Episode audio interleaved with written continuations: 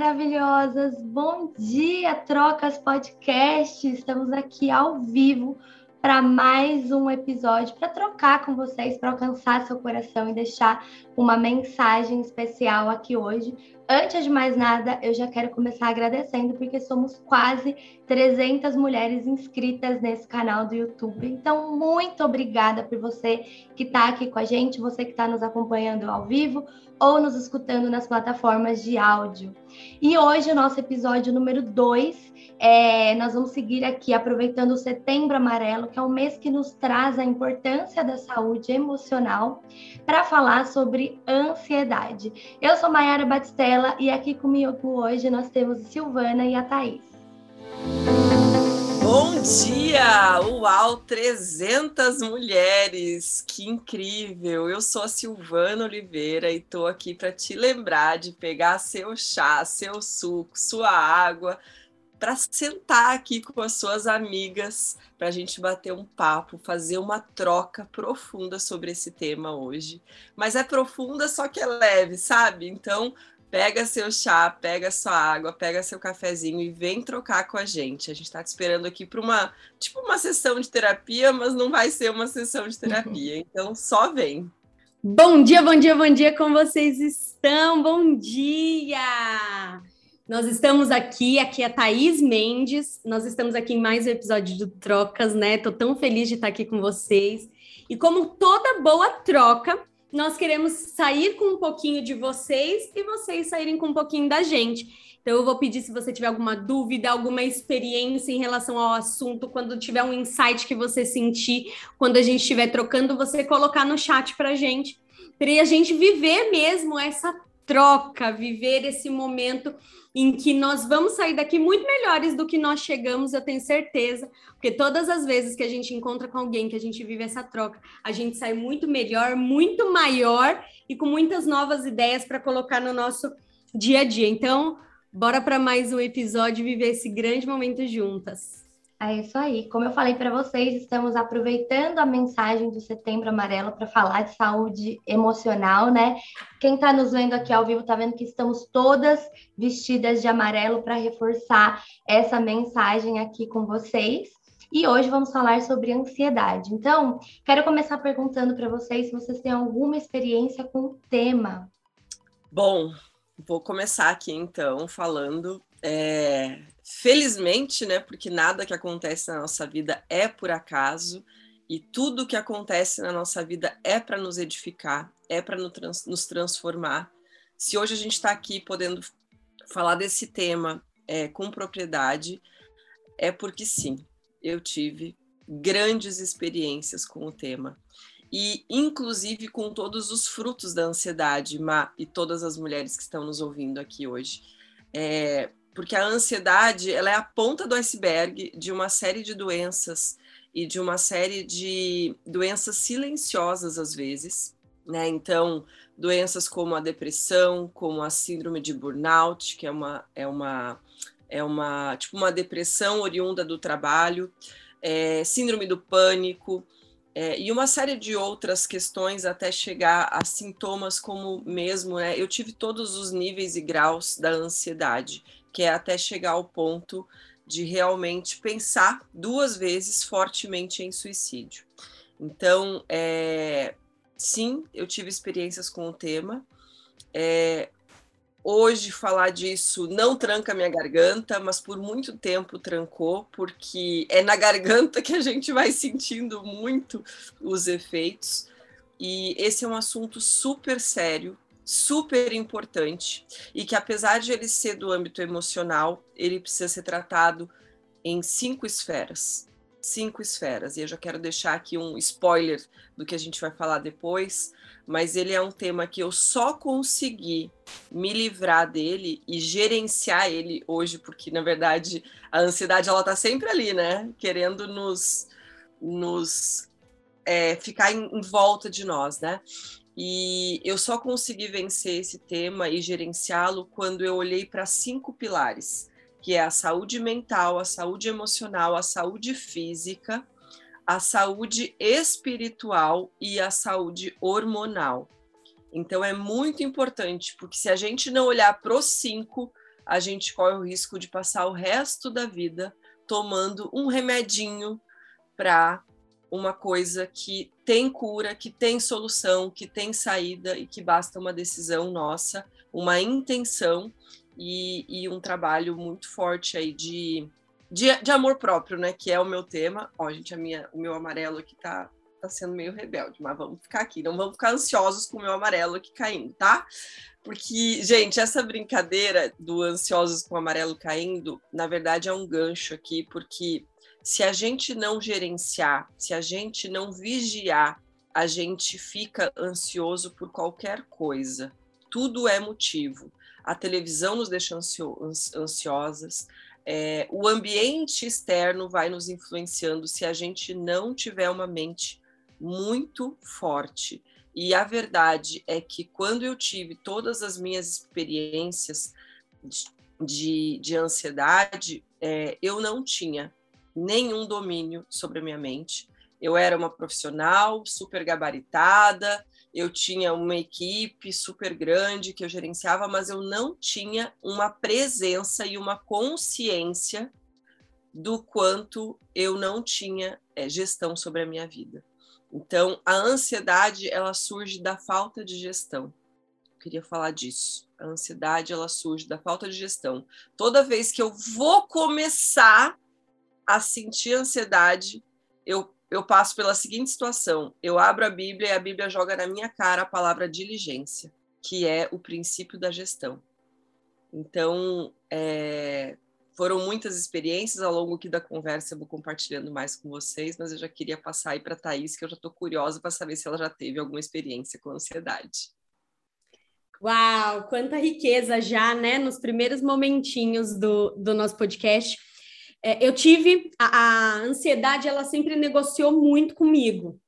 Ela sempre me rondou muito, desde muito novinha. Eu lembro disso. De, naturalmente, o meu perfil já é um perfil mais ansioso, porque eu sou muito realizadora, o que tange meu perfil comportamental.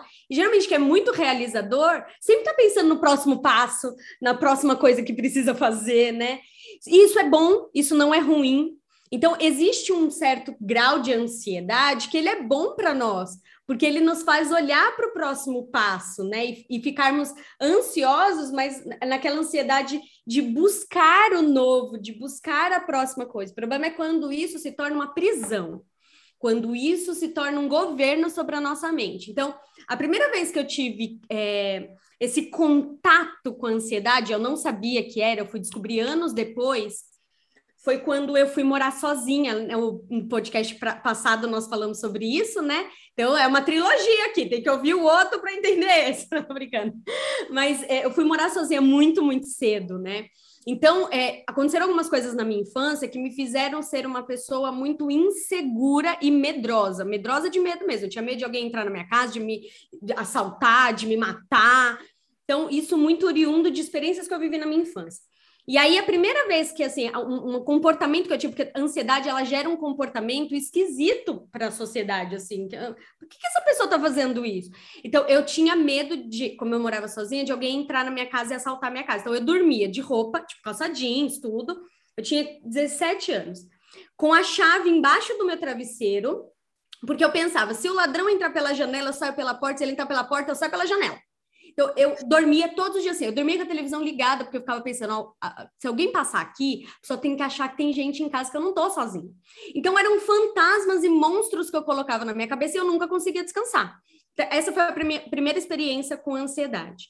E aí, passou-se anos, eu vim é, aumentando esse grau de ansiedade, mas eu não sabia, até que eu tive problemas de saúde mesmo, muito oriundo da minha alimentação também, mas eu, eu tinha muita, muito casos de vômito, eu, eu, ficava muito nervosa, eu tinha gastrite, eu tinha úlcera, e tudo isso não era só por uma questão física, também era por uma questão emocional, juntava tudo, os, o nosso intestino, o nosso, o nosso intestino é o nosso segundo cérebro, então tudo que eu faço que dificulta ele a funcionar também me faz ter reações emocionais, então aí eu tive, aí me, me casei, sosseguei, porque eu fiquei tranquila, porque eu tinha alguém que cuidava de mim, eu me senti segura. A ansiedade ela é muito proveniente da insegurança.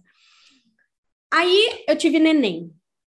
Nossa, aí eu tive um contato com ansiedade fortíssimo, porque eu tive ansiedade no parto, eu tive uma reação é, alérgica, alérgica não, uma reação à, à anestesia, esqueci o nome da anestesia agora, mas enfim, a hack. E aí eu tive a crise de ansiedade no pós-operatório, né? Naquela salinha me deram remédio, eu dormi.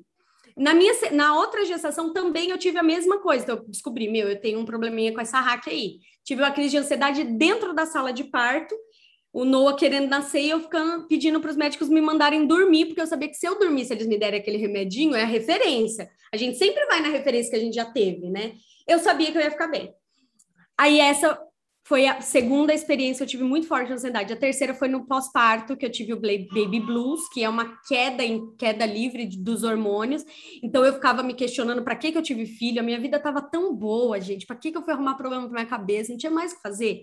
E aí eu tive aquele todo aí o meu filho não conseguia mamar, eu ficava me sentindo insuficiente, péssima, porque eu não conseguia dar de mamar para ele. Aí eu chorava, chorava, chorava, até que o Bruno um dia chegou em casa, a gente estava no escuro, um breu, eu passando roupa e o Theo chorando no sofá. Tipo, todo enroladinho assim, né? Que a gente coloca eles na almofadinha de amamentação.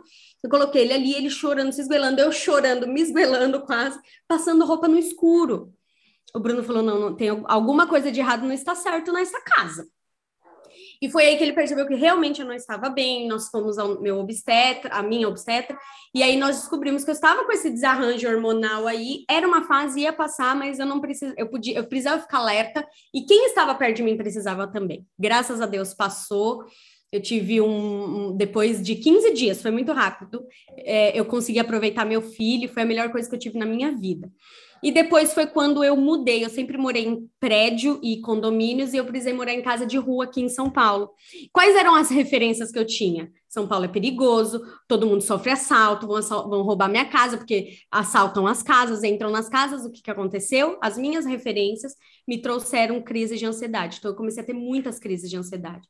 Eu ia dormir à noite, eu tinha palpitação, eu tinha suadeiro, meu marido percebeu que eu não estava bem, aí ele me deu um relógio. Eu conseguia dormir assim no máximo duas horas por noite. Então, eu estava zumbizando. E isso durou um tempo.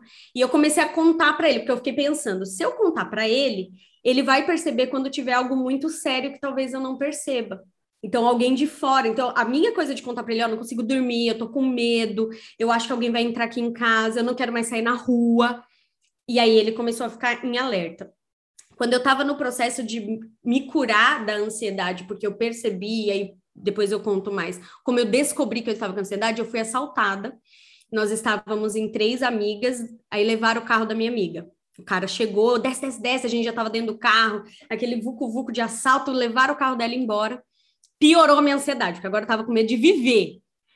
E aí o Bruno, ele é o, um, um, homem que eu preciso. Eu acredito que Deus, ele sempre coloca nas nossas vidas pessoas que a gente precisa. E o Bruno nunca foi o homem que passou a mão na minha cabeça e nem que, que colocou as minhas emoções num, num pilar, assim, sabe, num trono. Então ele falava assim para mim: você vai sair na rua, porque eu não queria sair na rua, né? você vai sair. Aí eu não buscava mais meus filhos na escola e a depressão ela vai fazer, a depressão, a ansiedade, ela vai criando cadeias dentro da gente, e a gente vai se colocando dentro daquela cadeia o tempo todo assim. E ele não, agora você vai começar a buscar o teu na escola. Eu falei: "Deus me livre que eu não vou". E o Bruno sempre foi de me jogar do ninho assim, tipo, voa, sabe? E aí eu a primeira vez que eu fui buscar o Theo na escola depois do assalto sozinha foi a coisa mais desafiadora que eu vivi na minha vida. Assim, os pensamentos de morte, ele, eles vinham o tempo todo, porque a dor do medo era muito intensa. Então eu pensava assim, cara, e se o ladrão vir me assaltar, levar meu carro e meu filho continuar dentro do carro porque ele vai estar dentro da cadeirinha, eu não vou conseguir tirar ele. Então, assim, porque era a referência do assalto que eu tinha.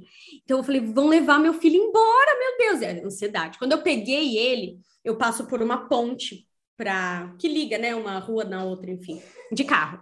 Eu, aí eu fiquei pensando, eu vou jogar esse carro daqui de cima, com nós dois dentro do carro, porque aí, porque se eu morrer, quem que vai cuidar do meu filho? Então é melhor morrer os dois, não é verdade, minha gente? Olha que ideia maravilhosa.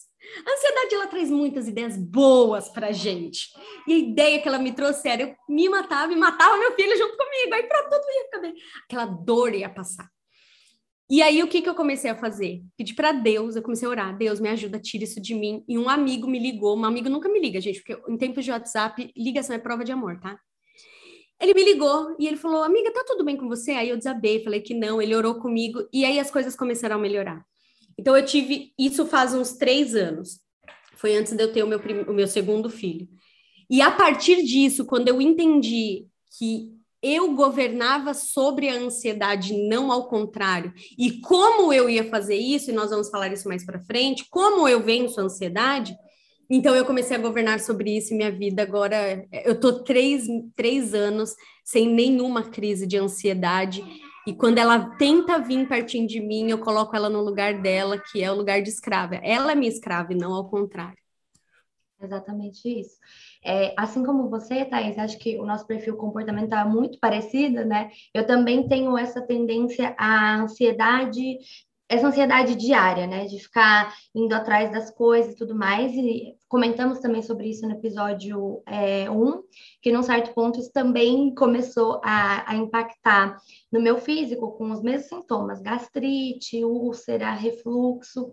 E assim como a Sil falou dos cinco pilares dela, eu resumo isso tudo no que para mim foi essencial, que foi o meu estilo de vida, né? Ajustar meu estilo de vida, a gente vai falar também um pouquinho mais para frente, e eu consegui dessa forma gerenciar essa minha ansiedade mais cotidiana. Eu nunca cheguei efetivamente a ter uma crise ou sentir que eu estava totalmente fora do, do controle.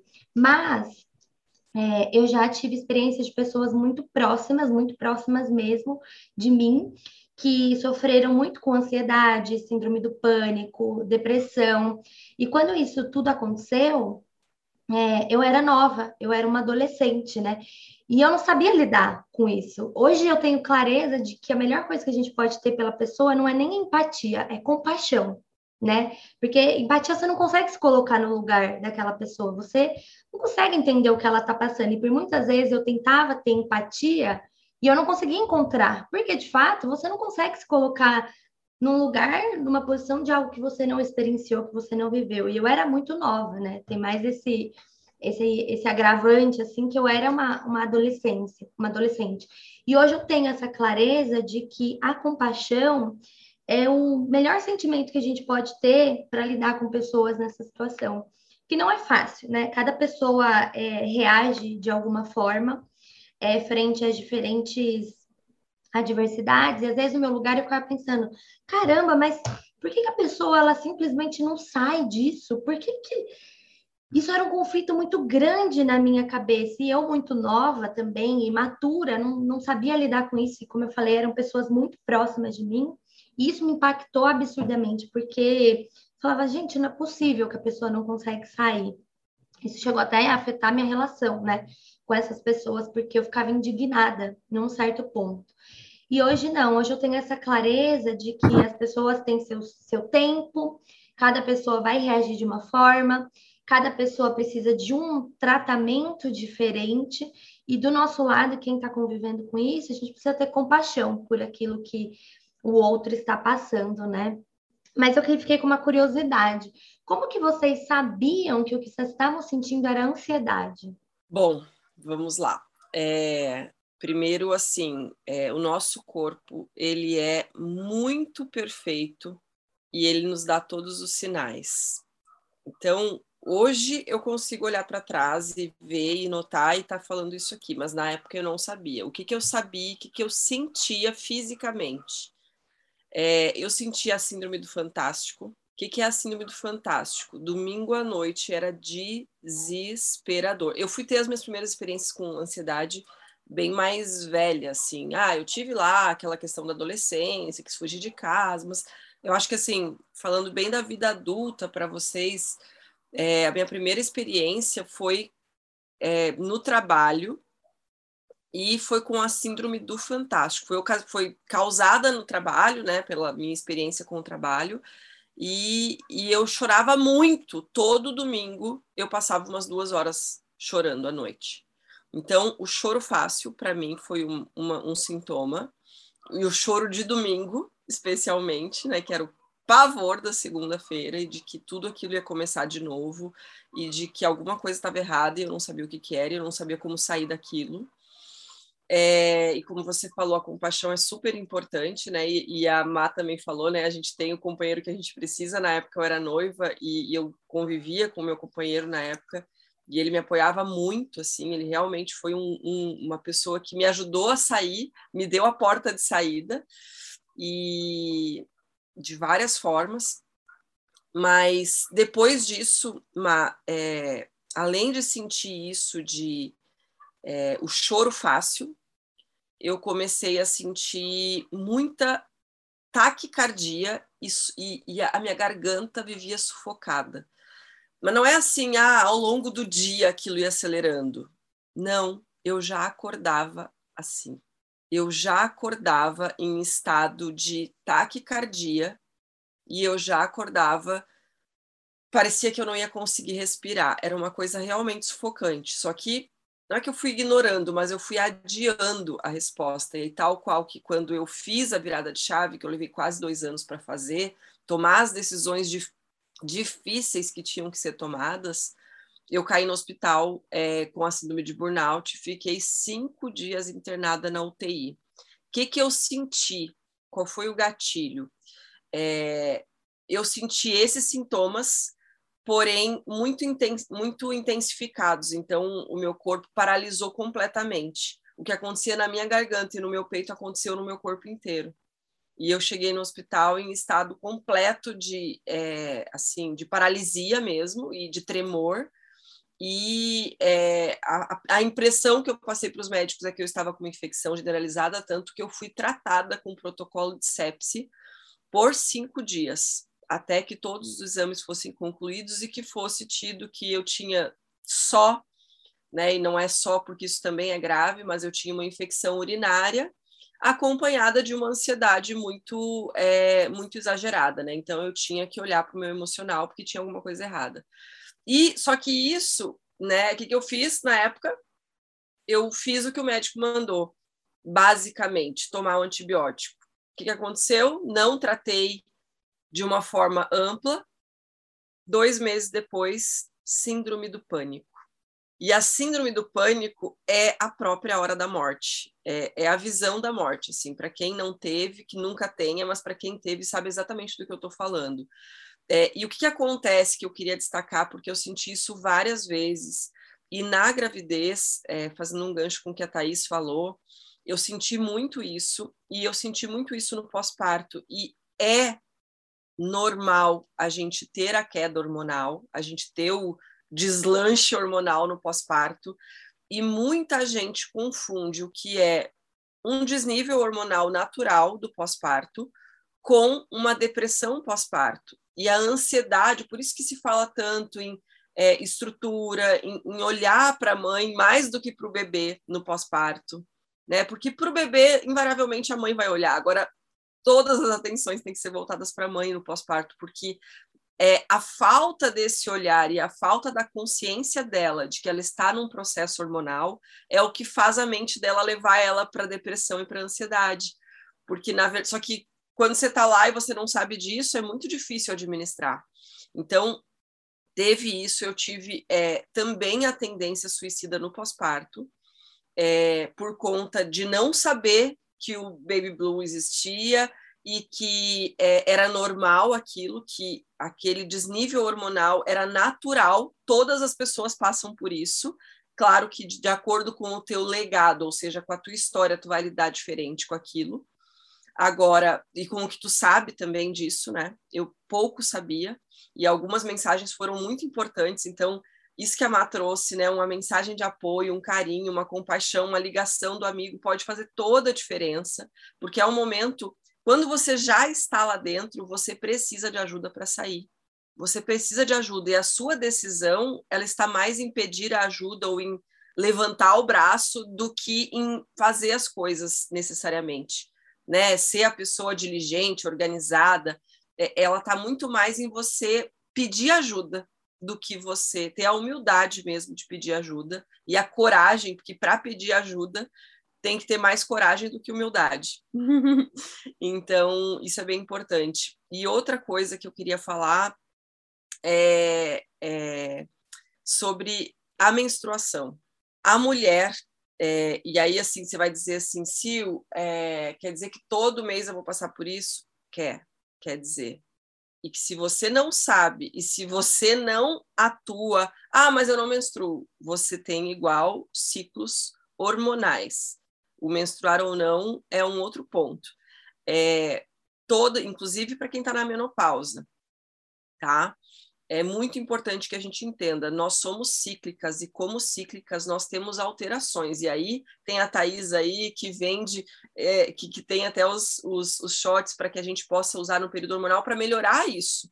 Para que, sabendo disso, tendo consciência e presença, eu atue em cima disso, e não eu fique à deriva. Porém, atuar não com hormônio sintético e acabando com a sua própria vida e com a sua própria saúde, cuidar de uma forma proativa, de uma forma diligente, de uma forma saudável.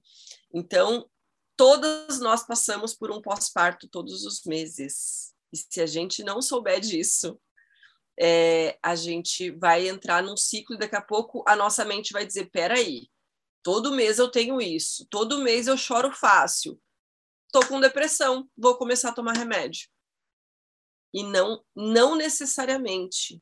Então a gente tem que estar muito alerta, porque nem tudo é ansiedade e nem tudo é depressão. Às vezes é só hormônio, né? Nem tem até aquela frase, nem tudo é demônio, às vezes é hormônio.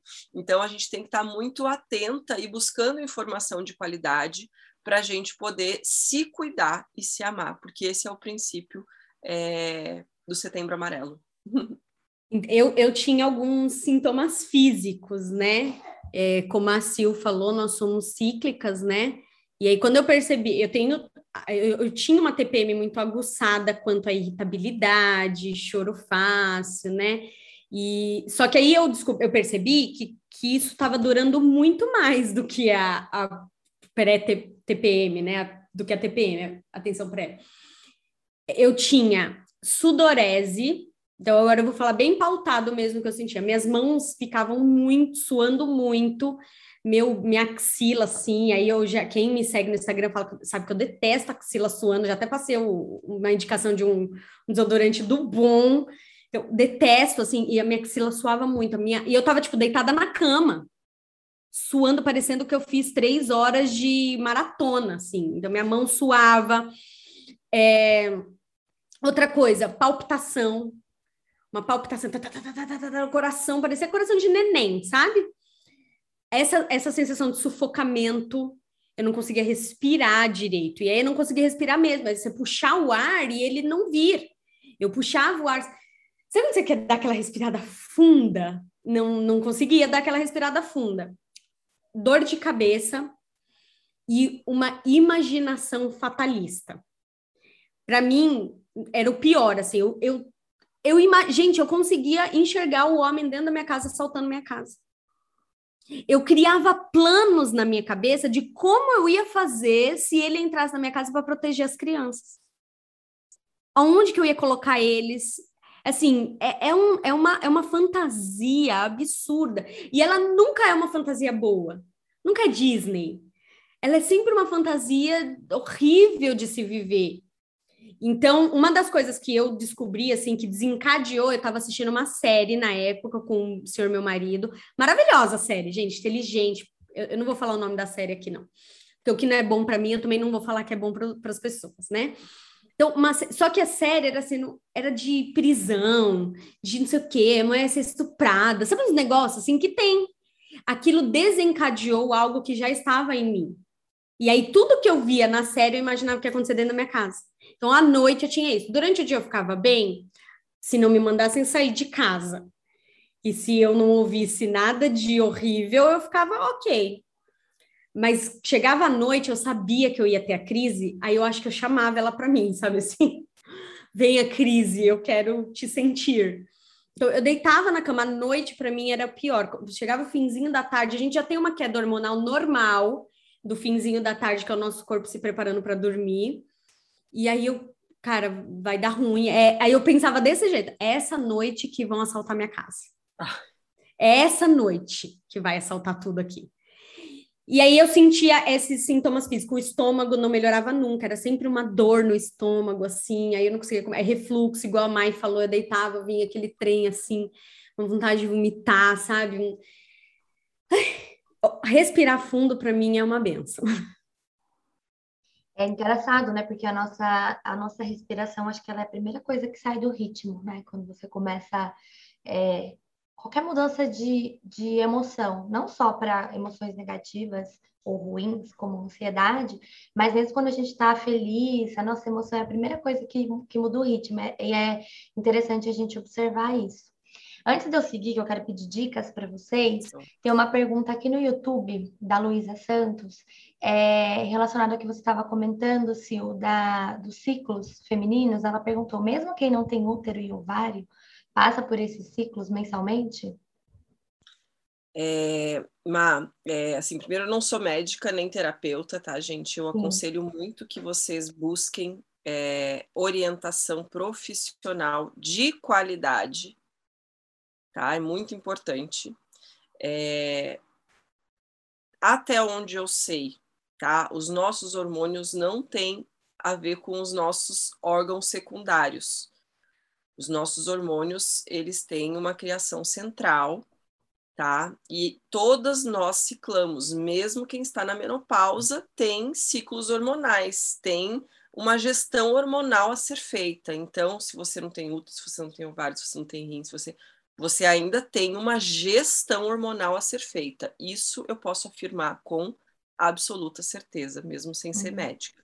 Todas nós, é, eu vou falar uma frase que o meu médico falou, Sil, é porque eu faço gestão hormonal já há três, há três anos.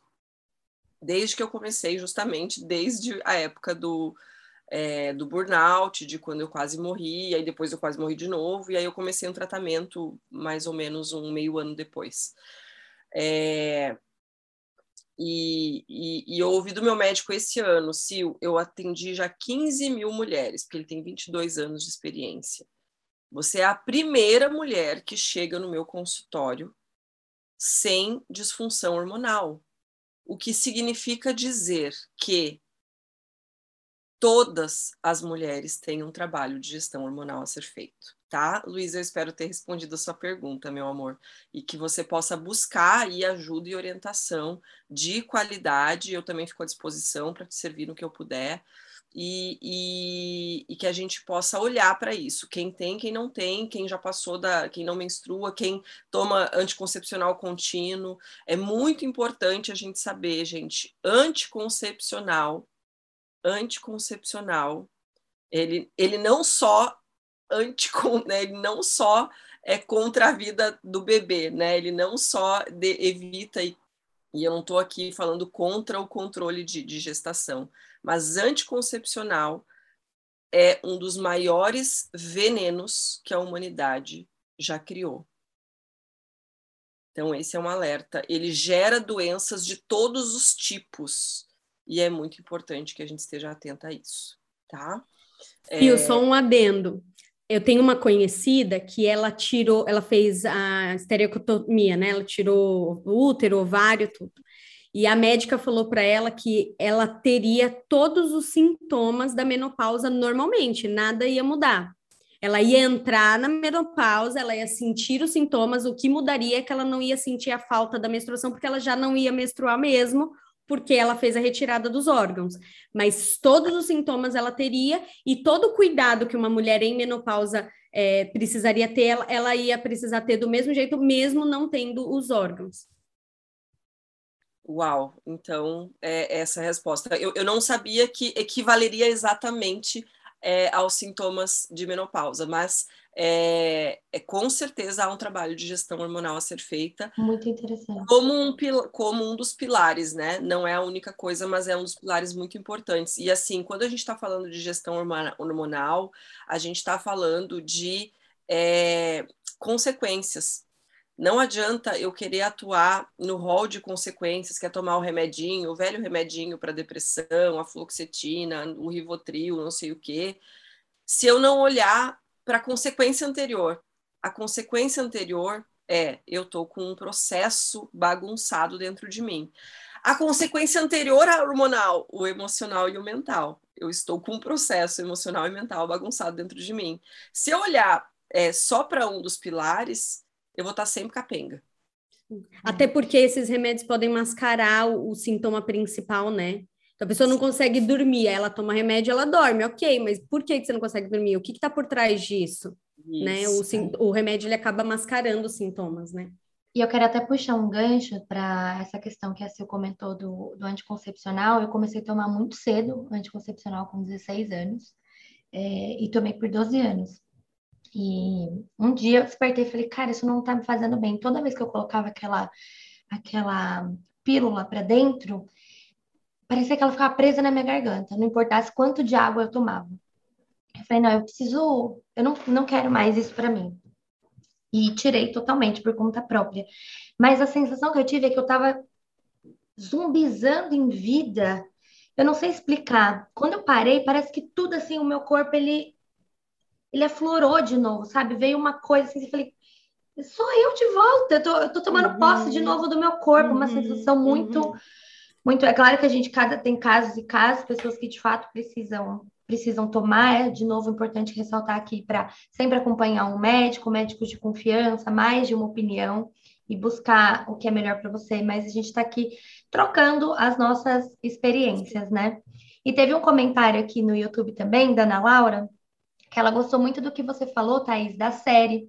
Que tem algumas que de fato a gente assiste, elas são pesadas, e a gente de fato sente aquilo, né? Traz aquilo para a nossa vida quando a gente pode estar em algum desequilíbrio. Às vezes essas coisas são gatilhos é, para o que a gente está tá sentindo. E eu uhum. quero, eu, o que eu ia perguntar para vocês agora era sobre o que vocês acham essencial para manter a saúde emocional.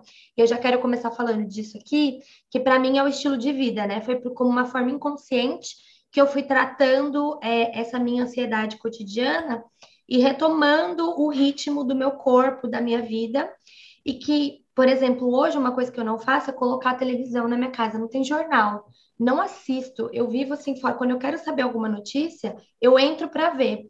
Se a gente já começa o dia com aquele jornal na TV, notícia ruim, notícia ruim, notícia ruim, notícia ruim, isso vai reverberar no nosso dia como um todo, ali de forma secundária que a gente às vezes nem percebe, mas a gente já está nutrindo uma ansiedade, sentimentos e pensamentos ruins logo nas primeiras horas do nosso dia. Então, para mim, o estilo de vida é fundamental para eu conseguir lidar com a minha ansiedade natural. Então, me alimentar bem, me exercitar, né, movimentar meu corpo, ver a luz do dia, é, acreditar que o mundo é um lugar bom, que tem pessoas boas. Então, ver é, páginas de notícias boas. A única página de notícia que eu sigo é o Razões para Acreditar, que eles só compartilham notícias boas, né? Então, isso tudo eu criei um ambiente, um estilo de vida para facilitar para mim.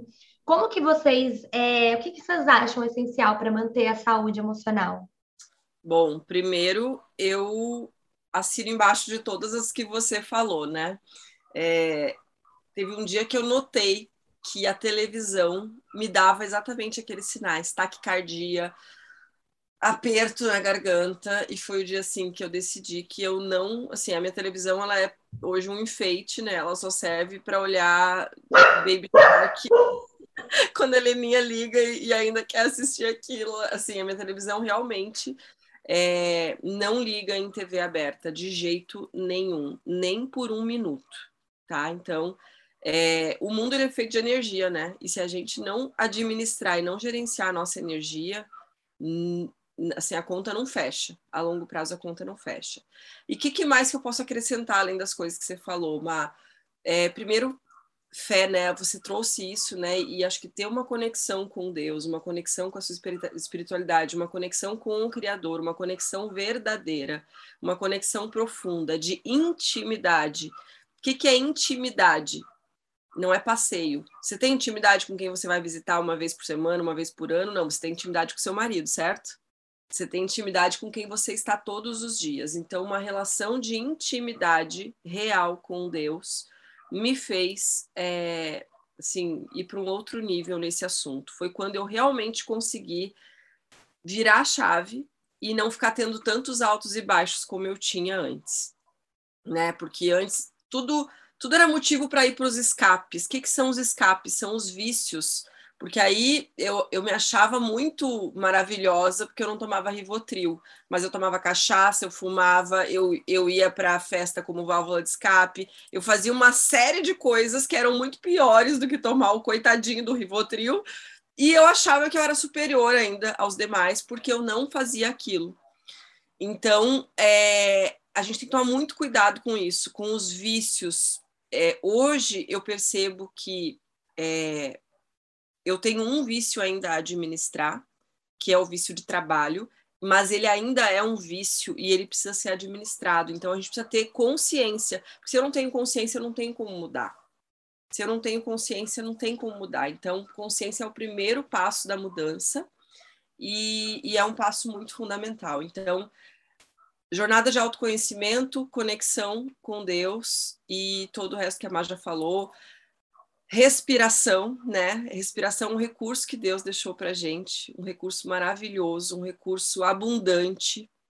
Quanto mais a gente, né, usa ele, melhor a gente se sente. Então, o nosso corpo é perfeito, gente. A gente foi obra perfeita mesmo, criada para ser saudável, para ser feliz, para ser livre e para fazer boas escolhas. Então, das boas escolhas, eu selecionaria essas aí, acrescentaria essas. E você, Thaís? Vamos lá, eu até anotei aqui, falei, não quero esquecer, né, gente? A pessoa já fica ansiosa para não esquecer, mentira. É, mas uma das coisas que me ajuda muito, me ajudou muito no processo da ansiedade é escrever, escrever, tirar aquilo da minha mente, não deixar tudo aqui. Tem um livro, eu quero até mostrar para vocês, esse livro me ajudou, ma, assim, foi um, a chave que eu precisava para vencer a ansiedade, Campo de Batalha da Mente. E ela discorre muito sobre o quanto a nossa mente é um campo de batalha, né? E no campo de batalha sempre tem o, o cara que vence, e o cara que vence né, na situação, no caso, sou eu, né? Mesmo a mente sendo minha. Então, o primeiro, troque as mentiras por verdades. A gente acredita em algumas mentiras. Então, eu acreditava, por exemplo, que todas as casas em São Paulo iam ser assaltadas. Era uma mentira. Então eu troquei essa mentira pela verdade. Qual que é a verdade? A minha casa está protegida. E se, se vier acontecer, eu não estou sozinha, eu tenho um Deus. Aí eu, eu oro, Deus, acampa seus anjos de volta da minha casa, põe eles aqui. Quando o ladrão vier, ele vai ver uma coisa tão grande aqui que ele vai ter até medo de chegar perto da minha casa. Está protegida. Troquei a verdade pela mentira. Qual que é a ver... mentira? Sei lá, homem não presta. As mulheres acreditam muito nisso, né? Veio uma crença muito grande. Mentira! O meu marido presta muito. No meu mundo, os homens prestam, e todos os homens que me rodeiam prestam demais. Então, troque ver mentiras por verdades. Eu faço duas perguntas sempre para mim.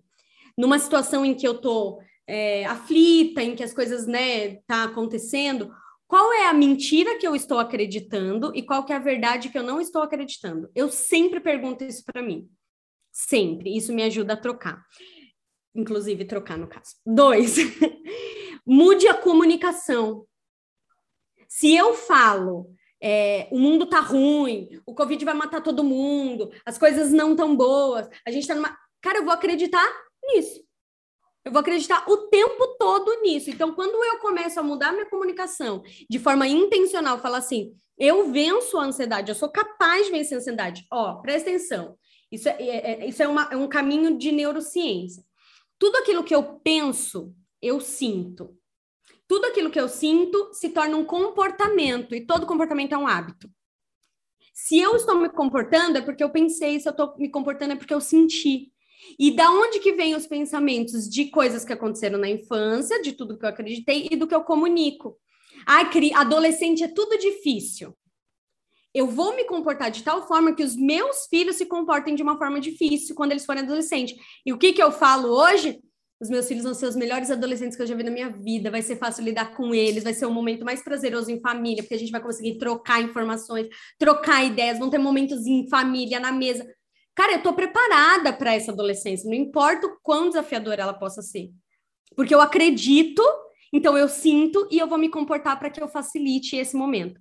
Três, fazer atividade física e se alimentar bem. 30 minutos de caminhada equivale a um antidepressivo. Troca mentiras por verdades. O meu antidepressivo é a minha atividade física. Inclusive, o meu principal fator, filho, eu não posso falar agora, o meu principal fator para fazer atividade física é não ter ansiedade. Alimentação, ovo, chocolate amargo, peixe, tudo isso tem tripofano, ômega, vitamina B, tudo isso ajuda você a ser menos ansiosa. Então, é muito fácil eu vir, igual a, a, a Sil falou, e tomar um remédio para depressão, ansiedade. Ansiolíticos são os segundos remédios mais vendidos no Brasil, só perde para analgésicos. Porque as pessoas não querem ter o trabalho de ter um bom estilo de vida, que foi o que a Má falou. De ter um estilo de vida saudável. Gente, hoje eu tenho companhia aqui. Filho, realmente não pode falar. Um estilo de vida saudável. E passar isso para minha geração, sabe? Quatro, governe sobre o que você pode e abra mão do que você não pode. Eu não posso combater o Covid, mas eu posso cuidar da imunidade da minha família, dos pensamentos do que está acontecendo aqui dentro da minha casa, de que eu posso vencer. Não é sobre pensamentos positivos, é sobre pensamentos verdadeiros. Eu não acredito nessa teoria muito do pensamento positivo, sabe? Tipo, ah, eu vou ter um carro, eu vou ter uma vida, eu vou ter muita coisa. Não. Qual que é a verdade de trás disso? Para eu ter isso que eu quero, eu preciso trabalhar de forma saudável, equilibrada. Como que eu faço isso? Né? E cinco, ore. A oração em momentos difíceis, ela faz a gente ter mais força. Dito, por exemplo, quando as pessoas, o avião está caindo, o que, que as pessoas fazem? Oram. Mesmo quem não acredita em Deus, mas acredita, ora, porque aquilo dá força pra gente. Quando a gente tá com medo, o que a gente fala? Ai, meu Deus, me ajuda a passar por isso. Por quê? Porque aquilo vai fortalecendo a gente. A gente entende que não tá sozinha. É, a oração também ela, ela faz com que a gente fique em estado presente. Qual que é o problema da ansiedade? A gente pensa muito no que pode acontecer. E se acontecer, cara, e se é, não é um problema meu? O que eu posso fazer hoje? E a oração me traz para esse momento presente, sabe? Me traz para esse agora. Deus, o que, que o Senhor tem para mim hoje? Porque amanhã pertence a Ele. Por isso que eu governo sobre o que eu posso e entrego o que eu não posso. Eu não tenho controle. Ontem eu estava pensando, né? E se, assistindo This Is Us, eu falei, nossa, mas e se eu perdesse por algum motivo a conexão com os meus filhos? Cara, não, não tenho que ficar pensando nessas abstrações. O que eu posso fazer hoje para me conectar mais com os meus filhos? É, é, é essa a, a troca. E seis, e último, pense sobre o que você está pensando. Pense sobre o que você está pensando. Nós, mentiras. Somos controladas pelos nossos pensamentos e pelas nossas emoções. Isso é mentira nós temos controle sobre os nossos pensamentos, eu penso o que eu quero pensar e eu gero bem as minhas emoções. Então, a nossa mente mente para gente, já dizia Dr. Jonathan Leonce, a nossa mente mente. Ela mente o tempo todo. Tanto que, quando eu assisto uma série de medo, o que, que eu fico? Com medo. Quando assisto uma série de amor, o que, que eu fico? Querendo viver um, um amor master blaster, cobrando meu marido, inclusive isso. Porque a, o nosso cérebro não sabe o que é verdade, o que é mentira. Ele não sabe. Ele não sabe o que é fantasia. Se eu assisto um filme de chorar, eu choro, eu sinto aquela emoção, mas é, é ficção, gente. Então a nossa mente mente, não acredite em todo pensamento que vem na tua cabeça. Não é porque tá na tua cabeça que é verdade. Se fosse, eu teria me matado na ponte com meu filho. Mas eu decidi acreditar que aquilo era uma mentira, era um sofisma, fortalezas que eu tinha na minha mente de coisas que eu vivi no meu passado, então que eu tinha referência. Então, para mim é isso, gente seis pontinhos aí de que eu Uau. realmente fiz e deu certo para mim. Uau! Gente, que aula que a Thaís nos deu, gente. Eu não sei se vocês perceberam, mas foi um, assim, uma super aula de como evitar a ansiedade. Eu amei, Thaís. Obrigada aí pela sua, é, pelos seus pontos. Eu queria acrescentar duas coisinhas na verdade, um, um, adendo no que você falou sobre oração, né? E você falou do avião, eu achei bárbaro, porque quando eu falo de oração, eu pergunto para as minhas você ora? Ela fala, oro, oro quando eu estou caminhando, oro. Isso não é ter intimidade. Orar é como você oraria se o avião estivesse caindo, como você oraria se o seu filho estivesse no hospital com risco de vida. Não é orar de qualquer jeito, você não fala com Deus de qualquer jeito ao bel prazer. E claro que você pode falar o tempo todo, tá tudo certo, mas você precisa ter esse tempo de intimidade. É isso que vai fazer você reforçar a sua saúde espiritual. Sim, só um parênteses. É, nada traz mais é, intimidade para a gente do que estar em silêncio. Então, quando eu, eu, eu consigo ficar confortável em silêncio perto do meu marido, mas perto de algumas pessoas que eu não tenho intimidade, o silêncio parece que ele fica meio esquisito ali, né? Então, às vezes, a gente vai orar e, e vai ficar em silêncio, porque a gente não vai conseguir falar, a gente não vai ter força para falar, porque a gente está tão triste, magoada, decepcionada. Só que você conseguir ficar em silêncio com Deus é intimidade. Não fica constrangedor, sabe? Não Uau. fica puxando um papo de elevador, não né? Fica... Isso. Chove? Será que é. não? Você está é. Você tá em paz ali naquele silêncio, tudo bem, né? Isso. E eu queria acrescentar um outro ponto, exatamente. Às vezes a, a, sua oração é até um silêncio com ele, mas é com ele, é com o joelho no chão, é, é realmente conectado, não é a moda louco com todos os barulhos do mundo na sua cabeça, com o trânsito, com enfim. É, esse é um ponto. E o outro ponto é um ponto que você falou também, que eu queria só destacar, que é do, das vitaminas do complexo B. Isso é um pouco óbvio, mas precisa ser dito. É, hoje em dia a gente tem muita falta de vitamina B no nosso organismo. E vitamina B elimina toxina. E toxina em excesso no organismo causa ansiedade. Então, eu preciso, se eu estou com, é, com baixa vitamina B12, por exemplo, no meu organismo, eu preciso fazer detoxificações, né? Eu preciso tirar o que está pesando no meu corpo e eu preciso colocar o que está faltando. Então, acho que esse é um ponto, né? É, a, a, carência de vitamina B12, de vitamina D, que é um hormônio, ela é super importante nesse processo de ansiedade e ele, assim, é, é a é o básico, tá, gente? Nada substitui você ir no médico e fazer um olhar profundo, mas esse é o básico. E muitas vezes nem o básico é feito, e o básico e o óbvio precisam ser ditos. Vit é, é, ameixa é muito rico em vitamina B12. Muito. incrível. E, e, e, e, esse ponto, assim, é muito importante. E a gente olhar assim, que quantidades de ameixa eu preciso comer para ter a reposição que eu necessito. Que, porque senão a gente fica muito assim, ah, mas eu como feijão, ah, mas eu como carne. A carne, ela só tem vitamina B12 porque o, o, o, o boi come come pasto. Se o boi não come pasto, mas só come ração, não tem vitamina B12 na carne, você está se enganando. Como proteína, ela até pode servir, mas não como eliminador de ansiedade, não como bem para a sua saúde, como nutrição. Então, eu queria só deixar esse ponto, porque também é um ponto importante para a gente, que eu aprofundo muito com as minhas mentoradas e que eu lembrei de trazer aqui para vocês. E olha que legal, a Gabi Bernardi está trocando com a gente aqui no, pelo YouTube. Ela falou o seguinte: que quando ela também parou de tomar o anticoncepcional, ela se sentiu viva de novo. Que legal vocês trocando aqui. E aí, que mensagem vocês gostariam de deixar para essas mulheres que estão se sentindo, né, reforçando de novo esse setembro amarelo aqui, essas mulheres que estão se sentindo presas, reféns de emoções? Como que elas, o que elas podem fazer para ter uma vida livre? Que mensagem vocês querem deixar? eu quero deixar uma mensagem de amor próprio, Mai, que é o meu, né, é o meu, é o meu job, é o meu trabalho, é o meu dia a dia, e é onde eu percebo que quando a mulher chega em estado de ansiedade, quando a mulher chega no estado é, que ela está muito debilitada, normalmente é porque em algum momento do processo ela soltou a mão dela. Para pegar a mão de todo mundo, ela soltou a mão dela a luz que ela precisava compartilhar, né? Que a gente tem que amar a Deus sobre todas as coisas, ao próximo como a ti mesmo. Essa luz que ela tinha que compartilhar, ela fez assim e ela nunca mais fez assim para ela. Então, é olhar para si mesma, não com uma visão egoísta ou ensimesmada, mas com uma visão de amor e de cumprimento de princípios básicos e valores universais uh, que são é, únicos, né?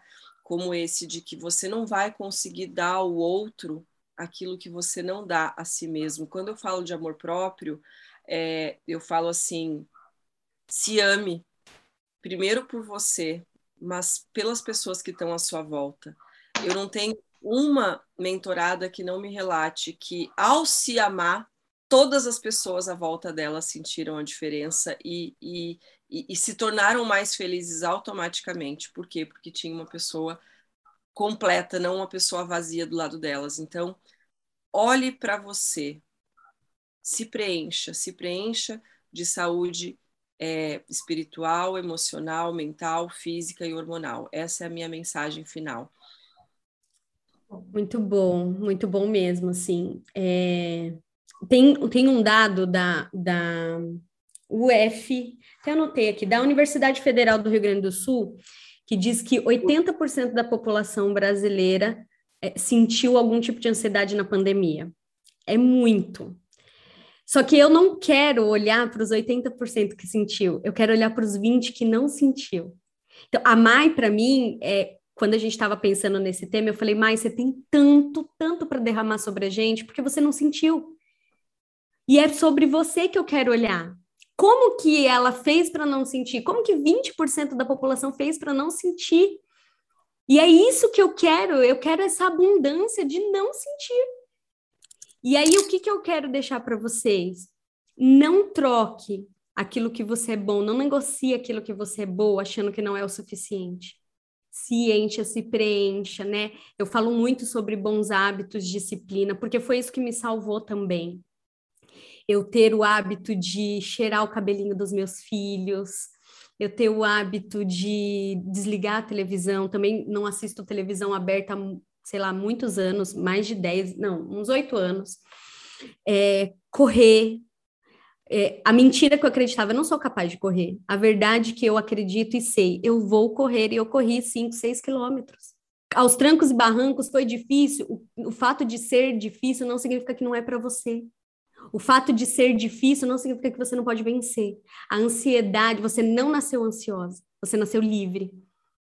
Você nasceu completa. Acesse de novo essa identidade. A gente só pode acessar o que a gente conhece, começa a se conhecer. Começa a se conhecer sem o anticoncepcional. Cara, eu tenho músculo hoje. Eu podia malhar 400 vezes, meu músculo não aparecia, porque o, o anticoncepcional, ele, ele inibe massa magra. Esse, tem sempre uma gordurinha. Ele, ele Conheça você sem o que você tem hoje. Quem é você acreditando que seu marido não vai te trair? Quem é você acreditando que você é capaz de empreender, de ter um negócio? Quem é você acreditando nessas verdades de que você pode ser livre da ansiedade? Sim de que esse pensamento acelerado não é o seu natural, não é o seu normal, de que você não faz parte dos 80%, você faz parte das 20% que venceram ou que nunca tiveram. Porque se uma pessoa conseguiu, qualquer pessoa consegue. E você faz parte das que consegue. Se eu conseguir vencer a ansiedade, se a Sil conseguiu vencer a ansiedade, se a Mai conseguiu nunca ter sintomas de ansiedade. Deixa eu seguir aqui para aproveitar um gancho que a Thaís falou é, dessa questão da pandemia, que eu falo muito para as minhas mentoradas, falo muito para a minha audiência, né? O que me segurou, o meu alicerce ali forte, foi justamente o que eu falei para vocês, meu estilo de vida, a minha rotina que já era muito bem estruturada até antes dessa pandemia. Então, quando ela chegou, eu só adaptei o que eu precisava, mas eu segui com o mesmo estilo de vida, eu segui com tudo que eu precisava. Acho que deu certo aqui a Tá voltar. Então, é importante reforçar isso que ela falou. E para mim, o que eu queria deixar de mensagem para vocês é o seguinte: é... estejam no presente, sempre. A depressão é a gente focada no passado, a ansiedade é a gente muito preocupada com o futuro. Então, quando a gente traz a nossa mente para o momento presente, quando a gente está genuinamente ali no agora, a gente consegue eliminar essa sensação de, de ansiedade. E aí aqui tivemos duas trocas muito legais, uma da Jana Ferraz, que ela disse que amou muito esse episódio, porque ela passou por situações iguais a que nós relatamos aqui, e ela assina embaixo de tudo que a gente falou, e da Dani Penha falando que as palavras da Thaís foram lindas. E aí, Sil, eu queria pedir para você falar, deixar a nossa troca do dia com elas. Uau! Então, a nossa troca do dia hoje é você trocar o sentimento de eu não posso, eu estou numa prisão, eu não consigo, por eu sou livre. Você é livre para ter os seus pés no chão, seu coração no alto, a sua mente trocando assuntos. Está aqui ó, o nosso Eu Sou Livre. E eu quero te convidar a fazer uma foto. Opa, caiu meu Eu Sou Livre aqui, mas ele ainda está ativo. O nosso Eu Sou Livre. Que você faça uma foto. Aqui a Má vai mostrar. A Thaís também está mostrando que o meu caiu aqui, eu não quero fazer bagunça. É, eu sou livre e que você poste dizendo que você pode escolher, você tem livre-arbítrio e que você escolhe ser saudável, ter uma rotina leve, tranquila e de amor próprio com você mesmo. Então, é você trocar o sentimento e você manifestar isso para o mundo. O seu setembro amarelo é um setembro de liberdade para escolher ser a pessoa que você nasceu para ser. E você não nasceu para ser ansiosa, você nasceu para ser feliz, você nasceu para ser leve, você nasceu para ser sucesso total aí e livre de qualquer é, ansiedade, doença que não tem nada a ver com você. Isso foi coisas que foram sendo colocadas na sua cabeça e que você é livre para decidir tirar e você pode fazer essa escolha hoje. Então, se você já fez, se você não fez ainda, declare para o mundo: eu sou livre. Um complemento aqui, nós vamos subir nas nossas é, redes sociais, lá no Instagram, nossa foto com o post-it Eu Sou Livre. Queremos ver vocês comentando lá e quem, claro, se sentir aberta para postar o seu post-it também e nos marcar, coloquem lá que a gente vai adorar ver e repostar cada uma de vocês. Ô, tá, e vamos deixar uma tarefinha de troca para elas também? Vamos sim, quero pedir perdão para vocês. Acabou a luz aqui, gente, tá vendo? Não é porque não é difícil que não é para a gente fazer, não é verdade? é, então, a troca, a tarefa do dia é você assistir um documentário que tem no Netflix ou na Netflix, chamada Eu Não Sou Seu Guru, que é do Anthony Robbins. E eles falam muito sobre isso, é um documentário de uma hora e pouquinho. Eu sei que vai te acrescentar muito, já acrescentou muito na gente, né? Já acrescentou, nós já assistimos. Então, essa tarefinha que você tem para essa semana, de repente na noite do grudinho aí, com seu marido, com seu namorado, com seus amigos, fala, vamos fazer um programa aqui diferente, vamos, vamos, quero trocar com você e vocês assistirem isso juntas. É, e aí é isso, é, é, é lembrar de que a, o que a gente assiste também está modificando os nossos pensamentos, sentimentos e os nossos comportamentos, e aí é com vocês. Isso aí. O nosso desejo, como sempre, é levar um pouquinho de nós, da nossa mensagem, para cada uma de vocês que estão aqui ao vivo com a gente ou que estão nos ouvindo através da gravação nas plataformas de áudio. Queremos agradecer muito a presença de vocês, vocês que fortalecem aqui o nosso podcast. Sil, Thaís, muito obrigada. E quero também lembrar que o nosso podcast ele é quinzenal, então voltamos com vocês. Deixa eu só confirmar aqui a nossa data do próximo. Peraí que a gente já fala agora. Dia 13 de outubro teremos o nosso novo episódio. Já coloca aí na sua agenda. E é isso. Troquem com a gente, nos acompanhem lá nas nossas redes sociais. Meu Instagram é maiara.bapitistela. Vai aparecer para você aí na tela e também na descrição desse vídeo, maiara.baptistela. Sil, fala seu Instagram para elas. Silvana Oliveira Oficial. Boa. E o meu, tá, tô vendo? E o meu é Thaís com T-H-A-Y-S C Mendes. É isso aí, vamos deixar tudo aqui para vocês também na descrição desse vídeo. Um beijo, ótimo dia para vocês, fiquem com Deus.